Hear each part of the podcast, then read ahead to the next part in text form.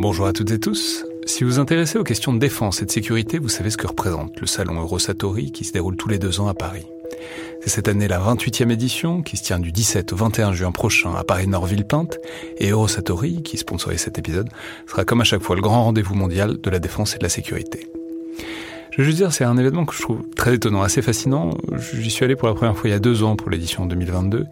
Et euh, vraiment, si vous vous demandez ce qui se fait dans le monde militaire et en matière de sécurité, c'est là qu'on peut voir les dernières tendances, depuis les plus grandes geekeries et les innovations du moment, jusqu'aux grands équipements du futur pour les armées et les forces de sécurité en France et dans le monde.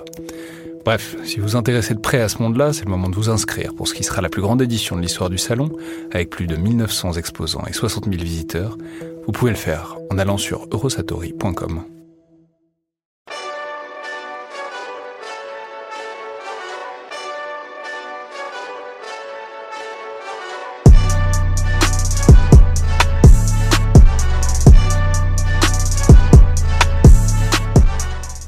et tous et bienvenue dans le Collimateur, le podcast de l'Institut de recherche stratégique de l'école militaire, l'IRSEM, consacré aux questions de défense et aux conflits armés. Aujourd'hui, pour ce nouvel épisode des Têtes chercheuses, où donc on parle, on discute d'un article, d'une contribution euh, scientifique en tout cas, et de la manière dont elle a évolué ou dont elle a subi l'épreuve du temps, euh, éventuellement, j'ai le plaisir de recevoir Julien Malizard, donc titulaire adjoint de la chaire économie de défense euh, de l'IHEDN, l'Institut des hautes études en défense nationale, qui est déjà passé dans le podcast, il y a longtemps, c'était pendant le confinement, c'était dans le bunker vous nous aviez parlé euh, de Lord of War, qui est pas très éloigné euh, des préoccupations dont on va discuter aujourd'hui. Et Cécile Fauconnet, bonjour. Bonjour.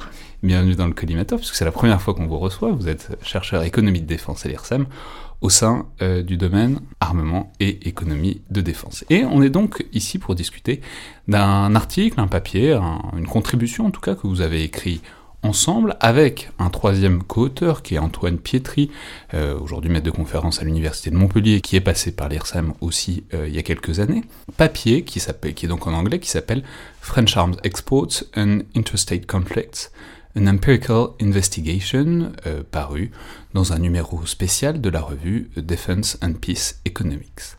Alors, il s'agit donc on l'aura compris, ou pas forcément en fonction de, mon accent anglais, mais de, parler des exportations d'armes euh, de la France et de euh, l'impact, disons, de ces exportations d'armes sur les conflits, sur les guerres. Euh, alors, c'est replacé dans un tableau plus général, puisque vous comparez la France avec d'autres pays, et bon, d'une manière générale, la question c'est de savoir si vendre des armes, euh, ça, ça, amène à plus ou moins de conflits, plus ou moins vous allez évidemment affiner tout ça. Mais d'abord, dites-nous peut-être euh, comment s'est fait la jeunesse de ce papier, c'est-à-dire d'où est venue l'idée, d'où est venu le besoin, et ensuite comment est-ce que vous avez euh, éventuellement choisi le casting d'ailleurs, comment est-ce que vous avez décidé d'écrire ce papier ensemble? Je sais pas qui veut commencer. Julien Malizard Oui. En fait, c'est un papier qu'on a écrit à, à trois. À trois. Euh, l'idée de ce papier, c'était un peu de mélanger nos, compétences, puisque euh, j'étais plutôt intéressé sur les questions d'exportation au sens large, mais plutôt les mesures de l'exportation, euh, l'exportation d'armes. Antoine plutôt sur les Antoine Pietri sur les conflits armés, et puis Cécile qui était en, recherche de, financement pour sa thèse, souhaitait poursuivre sur ces questions de conflits et d'exportation. Et donc, tout naturellement, on s'est retrouvés à travailler ensemble, Cécile étant à ce moment-là euh, stagiaire chez nous à la chaire économie de défense. Et donc on lui a proposé de participer à la rédaction de l'article dans le cadre de ce numéro spécial euh, Defense and Peace Economics. Mais alors c'est très intéressant d'ailleurs parce que c'est, on le voit en fait, c'est Enfin, c'est un casting donc, de trois personnes qui sont à des moments différents de leur carrière, puisque vous vous étiez déjà docteur, déjà à la chaire économie de défense de l'IHEDN. Antoine Pietri était doctorant à l'époque. Et vous, Cécile, vous n'étiez pas encore euh, doctorante, mais vous alliez bientôt l'être. Donc, euh, comment est-ce que... Bah, bah, parlons-en euh, de votre point de vue, Cécile. C'était votre première publication? C'était une de vos premières publications? C'était... Alors, en termes de date, pas vraiment, parce que ce papier a mis du temps à être publié. Mais sinon, Je précise qu'il a été publié en 2018, mais on sait que parfois ça prend du temps. En 2018, il a commencé en 2016, si je ne me trompe pas. donc, en 2016, effectivement, c'est ma première expérience de recherche euh, collaborative, euh, dans le sens où j'avais déjà fait un mémoire précédemment euh, sous l'égide de Antoine Pietri, justement. Et voilà, moi, j'avais vraiment envie de travailler sur les conflits, sur les conflits civils. Et, et donc, c'était un peu aussi l'objectif de faire une collaboration avec différents angles d'approche. Et ils ont, ils ont été gentils avec vous? Ils ont été gentils avec vous.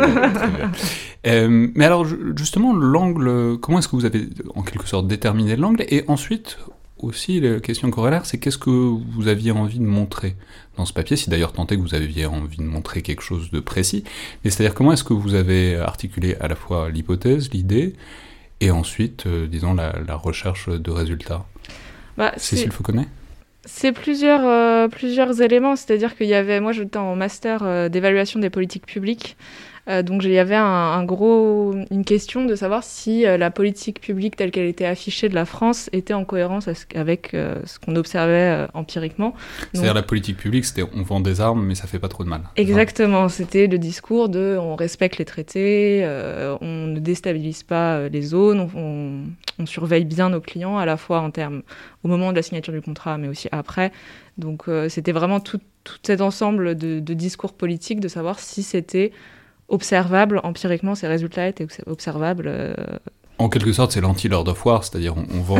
non mais c'est non mais c'est intéressant parce que Lord of War est un film, donc on en a déjà parlé évidemment avec Julien, mais un, un film qui est souvent convoqué par les gens qui parlent de vente d'armes, etc. Parce que c'est un film qui a beaucoup marqué sur et qui a marqué aussi l'idée que euh, qui est pas forcément totalement fausse tout le long, que vendre des armes, ça risque de mal finir euh, sous certaines conditions. Mais donc là, le discours de la France était en quelque sorte on vend des armes, mais euh, soit ils s'en servent pas, soit ils s'en servent pour des bonnes raisons d'une manière générale. C'est un, peu l'idée. Après, les, en France, les, le principe de base, c'est un principe de prohibition, c'est-à-dire on n'a pas le droit d'exporter sauf autorisation. Donc il y a vraiment une analyse euh, qui est faite au niveau interministériel pour savoir quelles sont les... Euh, est-ce que les, décisions qu'on peut prendre en matière d'exportation d'armes sont bonnes ou pas Donc, euh, bah, est-ce que ça respecte les traités, comme Cécile l'a dit? Est-ce que ce sont des clients qui vont nous payer? Est-ce que ce sont, est-ce qu'on va pas transférer les technologies à des pays qui, le moment venu, vont peut-être se avoir un comportement plus, euh, plus agressif vis-à-vis de la France. Donc il y a une vision un peu euh, interministérielle sur les décisions, et c'est vrai que le, propos était vraiment de, de, questionner empiriquement si le, les, transferts d'armes tels que la France les pratique, est-ce que ça a des conséquences sur les, sur les, clients pour essayer de vérifier la, la, la, doctrine quelque part française de on exporte des armes, mais aussi on est là pour euh, assurer de la sécurité. Et c'était un peu l'idée de, ce papier, vérifier si jamais ça ne, soit ça ne déstabilisait pas, soit au contraire, ça pouvait même... Euh, mais alors comment est-ce qu'on vérifie ce genre de choses? C'est-à-dire, euh, sans trop entrer dans les détails d'approche qualitative, quantitative, mais quand même, c'est-à-dire on parle souvent, on en reparlera après probablement parce qu'il y a eu il y a des actualités là-dessus euh, toujours, mais on parle souvent des, des problèmes, c'est-à-dire de quand la France vend des armes à des puissances qui ensuite s'en servent pour euh, des choses qu'on pour des utilisations qu'on peut considérer douteuses. Mais euh, il y a aussi des trains qui arrivent à l'heure, il n'y a pas que des problèmes dans, dans, ces choses-là. Donc comment est-ce que, en quelque sorte, on procède pour voir toutes les facettes du problème et pour pas s'arrêter simplement sur euh, les, les, soucis qui sont très réels et dont on, il faudra reparler évidemment, mais comment est-ce qu'on fait pour, en quelque sorte, prendre en compte toutes les facettes de la question?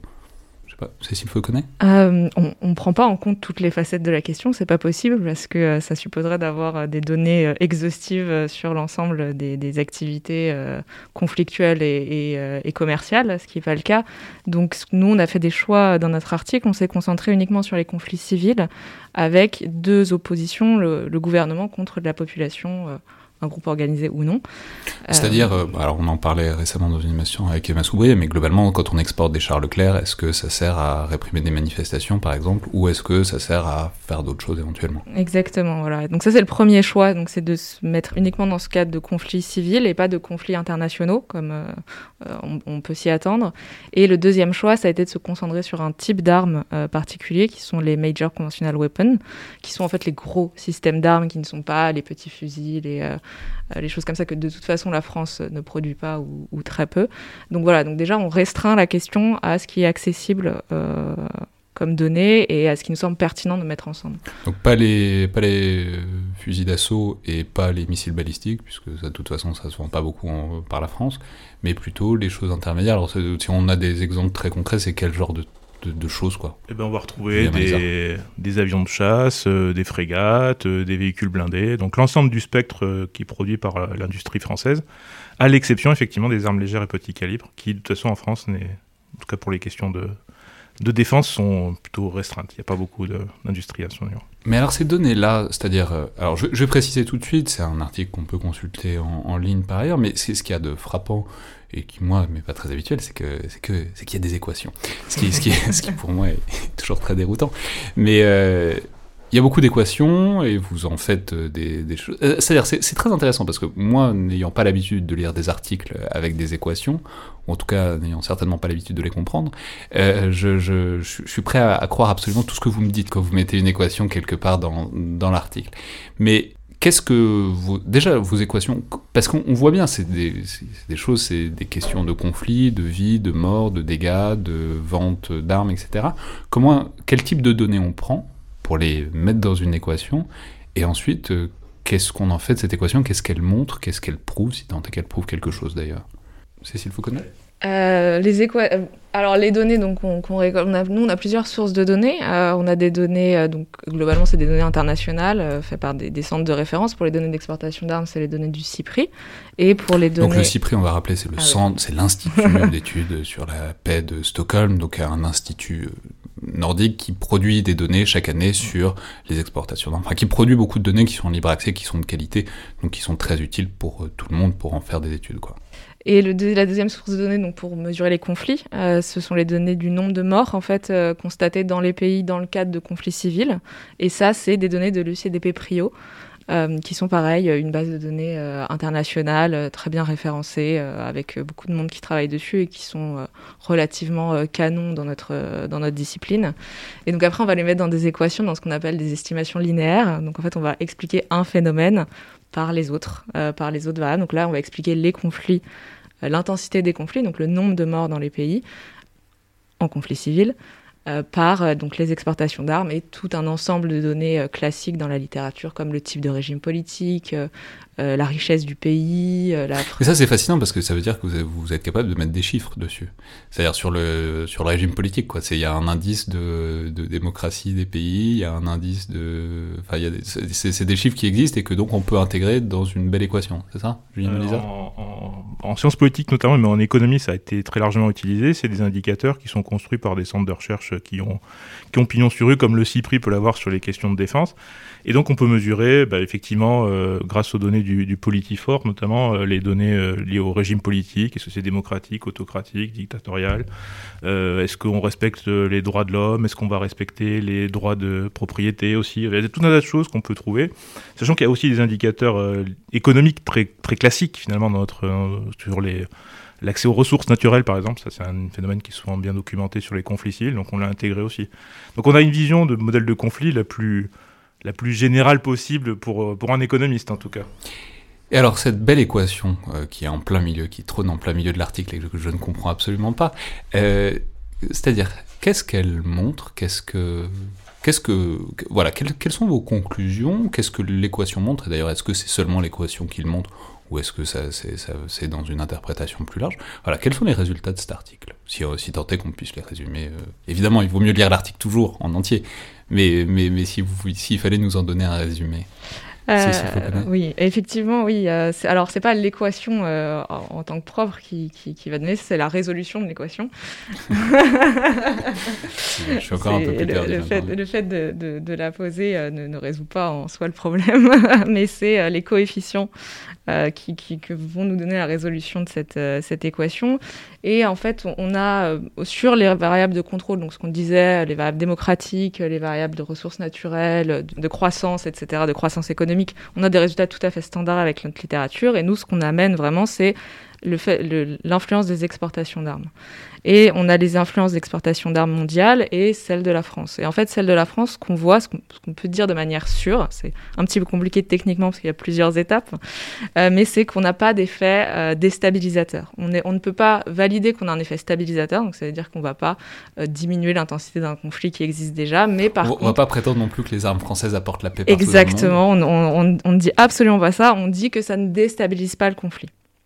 Donc ça, c'est vraiment notre résultat principal. Euh, de, ce papier, même s'il y a plein de raffinements.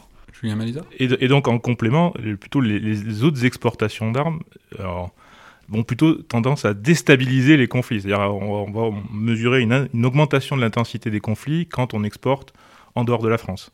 Qu'un autre pays exportateur que la France exporte, ça avoir une incidence euh, déstabilisatrice. Donc le nombre de conflits, l'intensité des conflits va augmenter, donc il y aura plus de morts. Et alors ça, c'est donc euh, un résultat dont on comprend bien qu'il peut se mesurer éventuellement avec des mesures, qu'on peut avoir un chiffre. Est-ce que il y a une interprétation, enfin j'imagine qu'il y a une interprétation qui est derrière, mais qui est contenue là-dedans? C'est-à-dire pourquoi est-ce que les armes françaises, les exportations d'armes françaises semblent euh, moins déstabilisatrices que les autres? Ben en fait, on a, on a essayé de, poursuivre l'analyse. C'est vrai que le résultat nous a un petit peu surpris. On a été quand même. Euh, c'est un résultat qui est hyper robuste. C'est-à-dire qu'en plus, on, l'a tourné dans tous les sens. On a fait plein de modèles, plein d'estimations. Et euh, peu importe les estimations, on a toujours obtenu les mêmes résultats. Donc en fait, ça nous a poussé à aller chercher plus loin des explications. On a essayé d'en trouver deux euh, qui sont dans la, dernière partie du papier. C'est d'une part essayer de regarder si euh, la façon dont on sélectionne les clients de la France, donc les pays à lesquels on va exporter, on sélectionne bien, c'est-à-dire qu'on va avoir, euh, donc on a fait une autre estimation statistique, économétrique, où on a regardé quelles étaient les décisions de la France d'exporter oui ou non des armes. Et en fait, on s'est rendu compte qu'on respectait plus ou bien, enfin, plus ou moins bien les traités, plutôt plus que bien d'ailleurs. Euh, donc ça, c'est un résultat. En fait, la sélection des clients est plutôt bonne. Et l'autre résultat qu'on a essayé de trouver, c'est par les types d'armes. En fait, on a regardé euh, relative. On peut comparer la structure du commerce française avec la structure du reste du monde.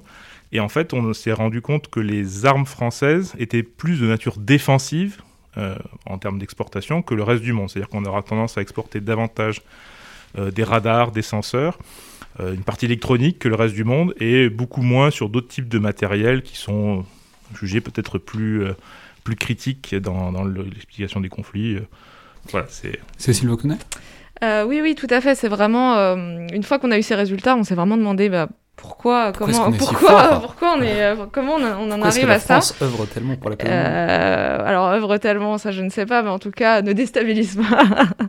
non, mais par ailleurs, c'est un euh. truc euh, qui est relativement intéressant de se questionner là-dessus, c'est-à-dire vous êtes des chercheurs français qui travaillaient sur la France, qui êtes rattachés plus ou moins directement d'ailleurs à l'institution française, C'est aussi une partie du problème, quoi. Et du coup, quand on trouve un résultat comme ça, est-ce que euh, on a tendance à dire bah c'est très bien, on est très fort, ou est-ce qu'on a tendance justement à essayer de se, enfin de, se pousser soi-même en se disant ah, c'est quand même un peu embêtant que des chercheurs français prouvent que la France est meilleure que les autres. C'est-à-dire comment est-ce qu'on aborde ce truc-là euh, quand en plus c'est un papier qui est en anglais, qui va être présenté donc à un public euh, international, c'est-à-dire voilà comment est-ce qu'on se positionne par rapport à un résultat comme celui-là? C'est ce ouais. Ouais, peu, peu importe euh, un peu le résultat, on va toujours essayer de trouver l'explication euh, la, la, plus, euh, la plus juste et la plus proche de la réalité possible, qu'on ait un résultat positif ou négatif. En fait, l'objectif, c'est toujours de creuser et de comprendre pourquoi on observe ça. Et, et dans ce cas-là, en fait, peu importe le sens dans lequel on l'aurait trouvé, il, il, fallait de toute façon aller plus loin pour comprendre comment ça...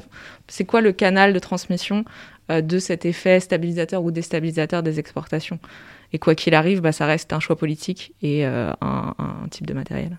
Julien Malisa euh, bah, Je pense que Cécile a tout dit. Effectivement, le, je pense que c'est vrai que la, difficulté qu'on a, c'est que nous, quand on a vu le résultat, comme je disais tout à l'heure, et quand on a vu le, le fait que peu importe la spécification économétrique qu'on prenait, on avait toujours le même résultat.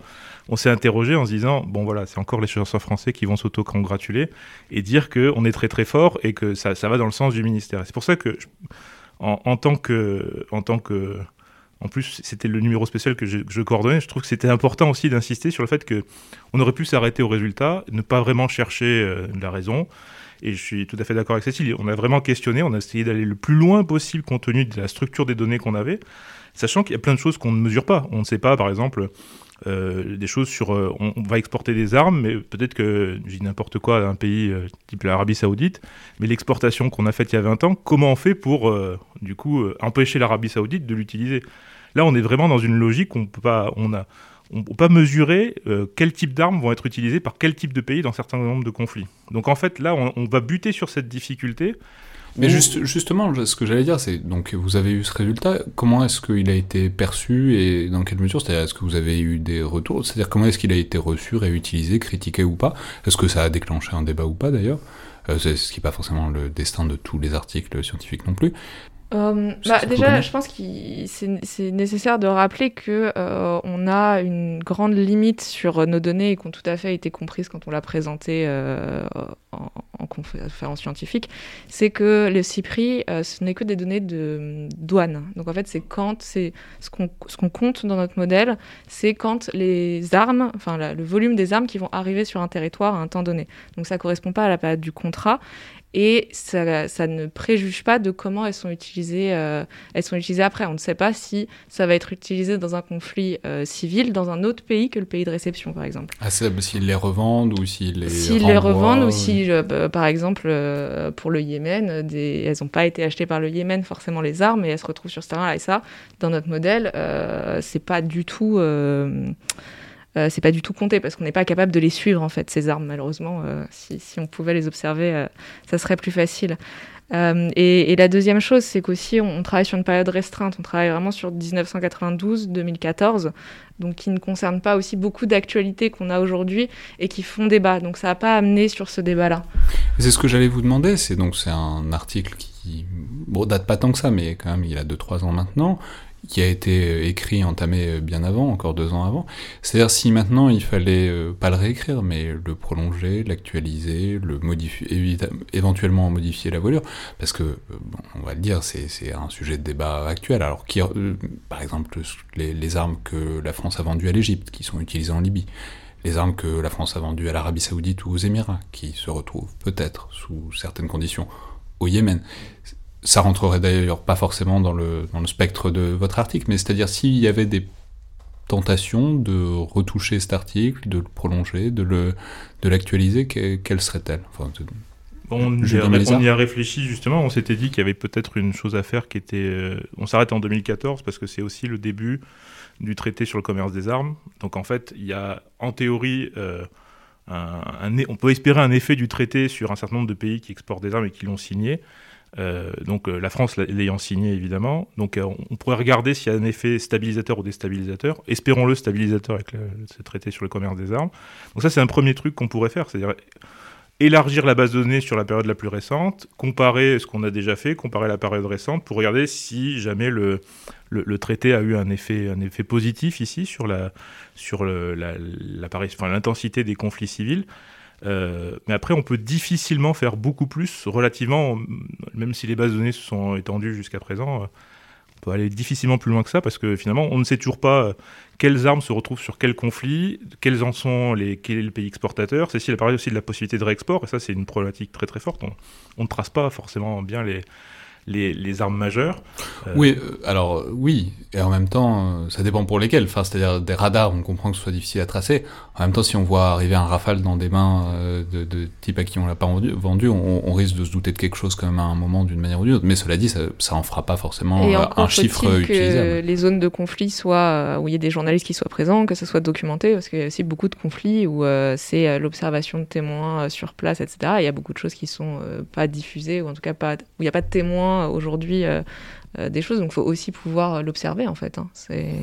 Mais justement, donc le... puisque vous avez une équation, et que je, suis désolé, je, me fixe un peu là-dessus. Mais non, mais c'est parce que ça m'intéresse et ça m'intrigue aussi. Euh, est-ce que hum, autant d'un truc qualitatif, c'est chronologiquement situé, quoi. Autant une équation, ça peut éventuellement être intemporel, même si on peut la modifier. Est-ce que vous l'utiliseriez pour euh, avec d'autres données? Est-ce que vous pensez qu'elle est bonne dans l'absolu, ou est-ce que vous pensez que c'est une équation qui est limitée à euh, la période que vous avez utilisée? Bah, C'est vrai que le modèle est quand même euh, assez général, donc je pense qu'il a, il a un potentiel de réutilisation qui est assez important. Après, on n'a pas, en fait, on a un modèle théorique, mais qui est très très liminaire, c'est-à-dire qu'en fait on s'est essentiellement appuyé sur les travaux de la littérature pour fonder ce qui nous semble être l'équation de conflit qui est la plus, la plus vraisemblable possible relativement aux données disponibles et à, ce que montre la littérature. Mais donc l'intérêt de, ce, de, cette approche-là, c'est que finalement on peut, on peut facilement la réutiliser dans d'autres contextes. Euh, nous, on s'est intéressé aux conflits civils. Euh, on pourrait très bien s'intéresser aux conflits internationaux, euh, quand même il n'y en a plus beaucoup au niveau international dans les données, très très peu finalement. Donc finalement, c'est facilement généralisable en fait, c'est l'intérêt de l'approche. Très bien, bah, merci beaucoup à tous les deux. Donc je rappelle le titre euh, de cet article, de cette contribution, French Arms Exports and Interstate Conflicts, An Empirical Investigation par Cécile Fauconnet, Julien Malizard et Antoine Pietri, euh, paru en 2018 dans un numéro spécial de la revue Defense and Peace Economics.